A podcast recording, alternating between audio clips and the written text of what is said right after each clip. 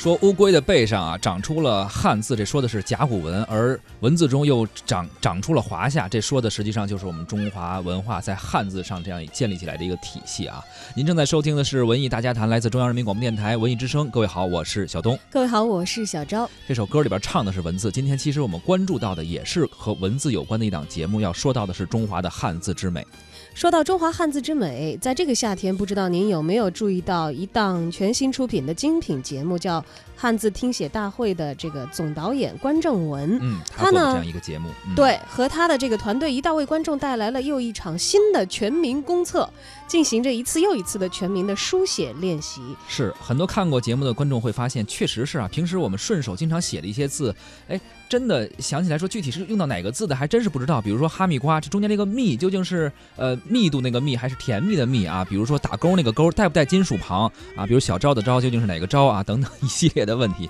最后一个不算，就是说提笔忘字这个事儿还是经常发生的。而看了这个节目，真的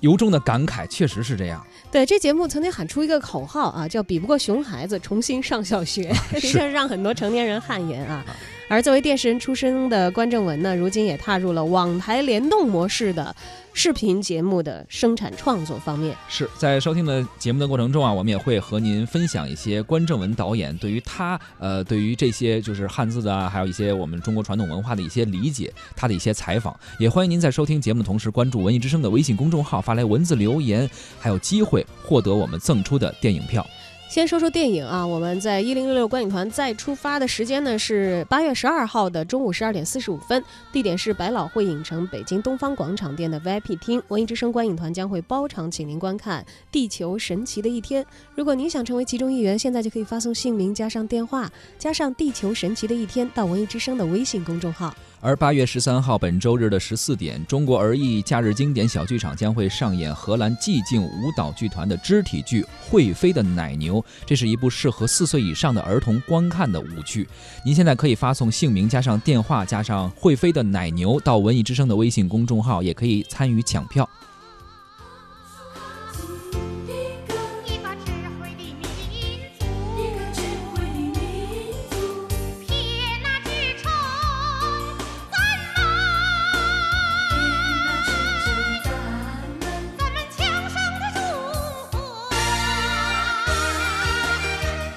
汉字方面的新节目啊，今年的夏天呢，浙江卫视又出了一档，名叫《汉字风云会》，也是杀出了众多娱乐节目的重重包围。没错。据统计呢，《汉字风云会》在第二期播出的当天晚上同时段就位列了卫视综艺节目关注度排行榜的第二名。哎，可见啊，现在大家对于文化类的节目，特别是传统文化类的节目，关于诗词、关于我们的文字这类的节目，还真的是给予了很高呃，给予了很高的关注度。嗯，而《汉字风云会》呢，也正是之前我们所提到的。这个轰动一时的汉字听写大会啊啊，还有这个如面呀，对，还有这个中华诗词大会啊的总策划和导演关正文。其实啊，作为策划这档节目之前，呃，总导演关正文他之前也从事过很多其他的工作，而这些工作其实都是和汉字相关的，所以说他的工作应该说一直和中国的汉字文化有着不解之缘。我们的文艺之声记者也采访到了他。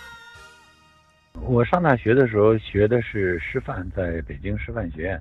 现在这个学校已经叫首都师范大学了，我还有点不太适应。在那个时候上学呢，就是学师范，真的是学师范，真的是学当老师。所以我们的毕业实习呢，就是去中学去教书。那么在我毕业实习的时候呢，我就去了北京朝阳区当时一个最牛的中学，叫八十中学，现在也特别牛哈。当时非常非常的巧，当时带我的指导老师叫宁宏斌，宁老师呢是当时就是全国都少有的特级语文教师之一。然后特别巧的是，宁老师的教学就是特别擅长于字词教学，他专门发明了一个叫卡片教学法，特别生动，特别有趣。然后我跟宁老师一块儿。去学习的时候呢，我就有特别大的收获，然后我也学着用他的方法，然后那个我我用的比较那个叫有有点小进展的时候，宁老师也就特别高兴，然后宁老师就特别喜欢我，然后就老想收我当徒弟，说哎，说你毕业你就到八十中来来来当老师吧，然后宁老师呢一喜欢我，他一特别使劲想要我，我们学校就觉得说，哎，这是不是一人才啊？这个，当时我其实也就是二十一二岁，所以呢，结果毕业了以后呢，反倒把我给留在高校里了，就让我去专门的去啊，更多的去接触这种教学方法，去啊研究这种教学方法。当时因为年纪也比较轻嘛，而且就是当时真的是文青，所以就。呃，想办法就就去了中国作家协会，就离开了学校。那么从作家协会又转去做电视，那么呃这大半生就这么就是叫叫叫辗转的就这么走过去了。我都自己也没想到，就是直到做电视做到今天，忽然一下呃就又开始就怎么又进入了我们。过去的起点又回到了我们的语文教学的这样的一种状态之下，这是我自己也没有料到的，就是最终，呃，居然可以试验用一个呃综艺形态的节目啊去做了这样的一种课堂教学，做了这样一种刚需的这种这种节目，所以我我觉得也是特别有意思的一件事儿。我过去的同学里边有好多在现在是当老师的。然后，当然还有好多呃观众，比如家长啊、老师啊。我同学里边有好多现在还都是当老师的，也有好多现在就是特级教师，还有好多现在也专门研究教法的。然后他们就跟我说：“他说，你你这个就是语文课呀。”我当时他们这么跟我说的，其实我还有点意外，就是我一个综艺节目哈，然后我自己带着另外一个角度再去看的时候，我觉得也确实是，无论从呃这种叫教学的。呃，知识准确性、知识密集度啊，学习的效率、学习的趣味啊，整个呃这种专题系统性等等的，其实它真的就是一个语文课。所以我觉得这个，当然现在有很多老师就说到开学以后，他这个节目会成为他们日常教学的课件。我觉得这都是一种特别有意思的尝试，算是对综艺的一个小颠覆吧。哎，如果有综艺节目达到了寓教于乐这样的目的，相信不管是学生家长还是小观众本身，都是乐见其成的。是的，包括一些易错字的一些节目片段，也在朋友圈啊、什么这个微博中啊也流传起来，大家都愿意用这个东西来互相拷问一下。很多家长也说，如果这个假期没有看这个节目，可能开学之后会不会落同学一段？要不我考考你啊？你考考我。我下了节目再考。小招招是哪个招是吗？我们从中国汉字听写大会一直看到了今年夏天的汉字风云会啊，汉字还有多少市场可以挖掘呢？关老师也回答了这个问题。汉字节目的持续不是因为市场空间还有存量，而是因为汉字本身的重要性。我觉得。就是光光光说这个汉字吧，就是常用字和常用词的数量，现在呃确实是非常有限的。这跟几十年来咱们的文化政策是有关系的。因为一九四九年之后，那么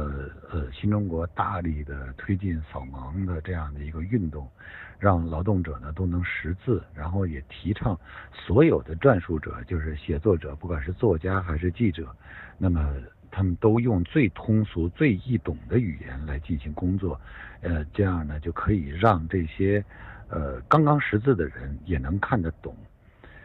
在我看，这是一个特定历史阶段的需求，然后再加上几十年来，其实咱们国家的语言管理一直在强调规范，没有特别重视这种语言活力的激活，所以实际上我们现在。常用的汉字的数量和常用的词汇的数量都是不断窄化的。这个呢，就是到了呃改革发那个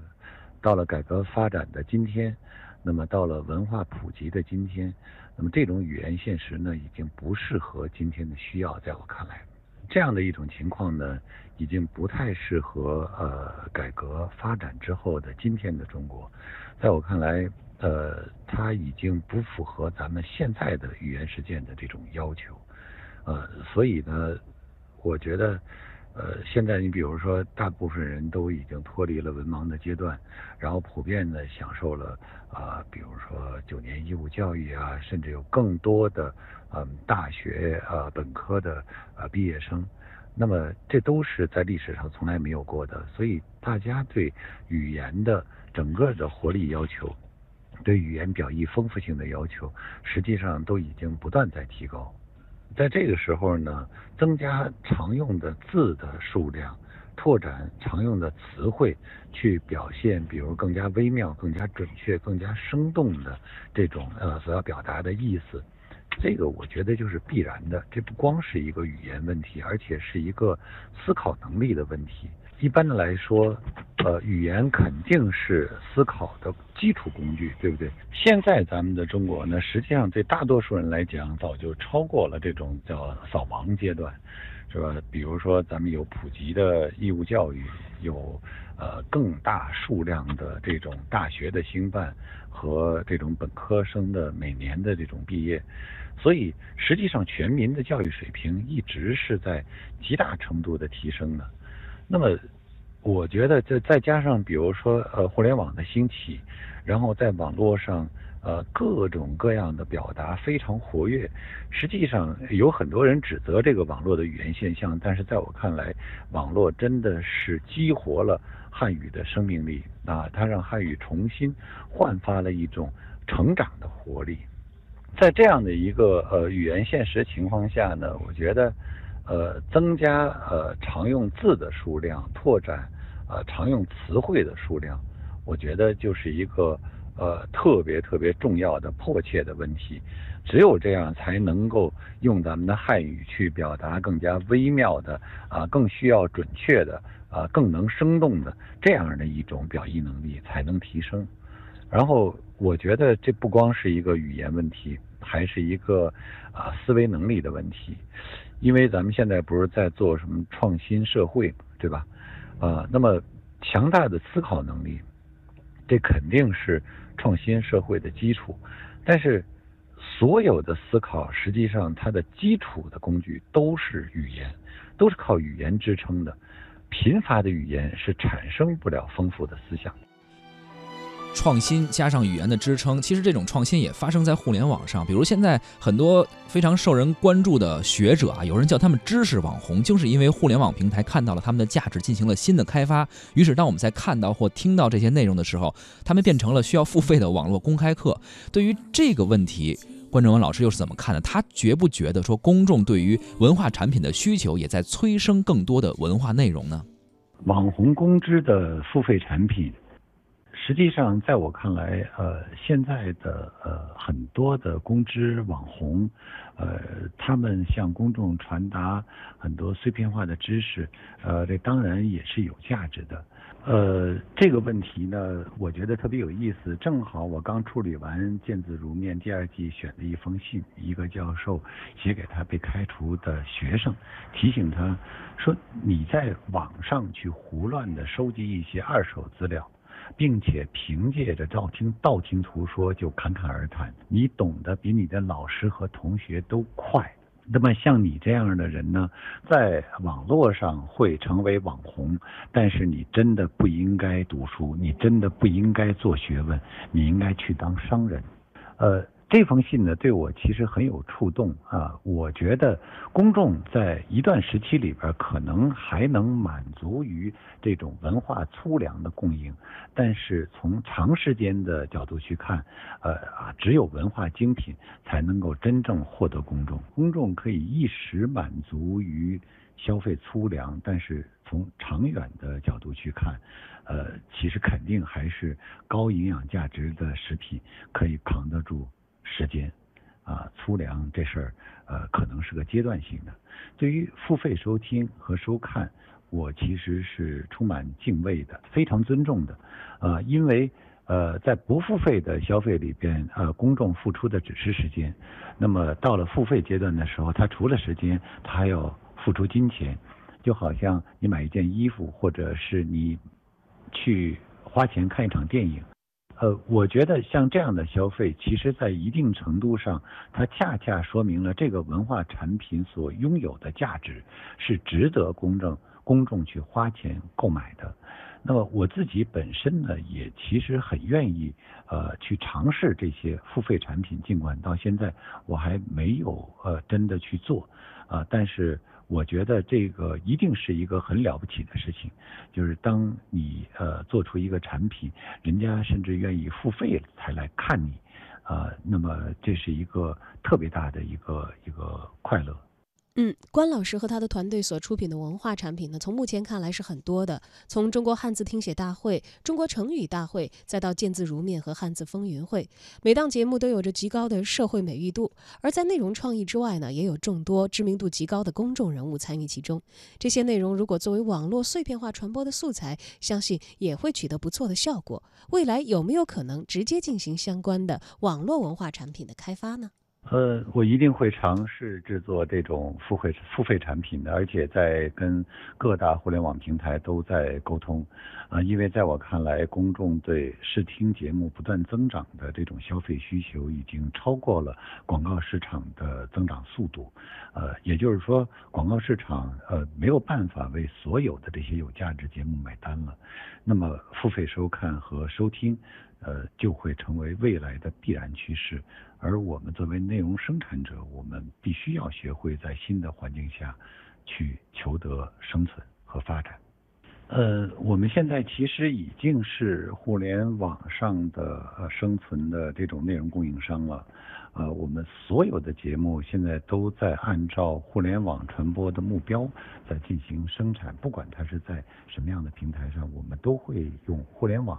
为参照系，啊，比如说见字如面，见字如面就是一个我们我们一开始是叫它叫纯网那个纯美网综，啊，后来因为有了黑龙江台的加入，那么但是它还是网络节目在先的。当然，我们也在改变着互联网的大数据，啊，为这个网综来贡献增量的观众资源。也就是说，呃。在原本的互联网的这种这种收视群里边，可能大家都觉得说互联网很难容纳呃像见字如面这样的节目。但是你真的在互联网上传播的时候，你会发现它在网络受众群里边得到了非常非常，就是当你在互联网上传播的时候，你会发现见字如面得到了互联网受众的非常非常热烈的反应。那么这个也是呃这类节目给互联网传播带来的一些变化。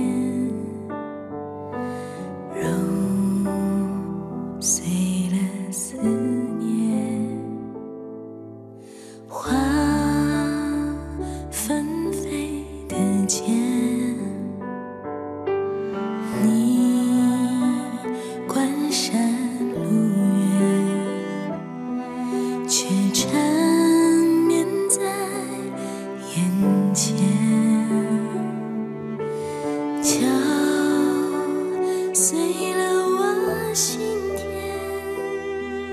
请让我无言。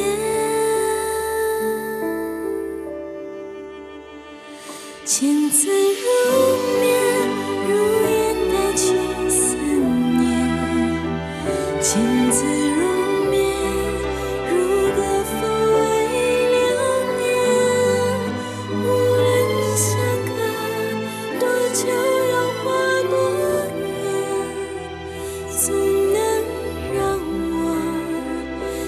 去。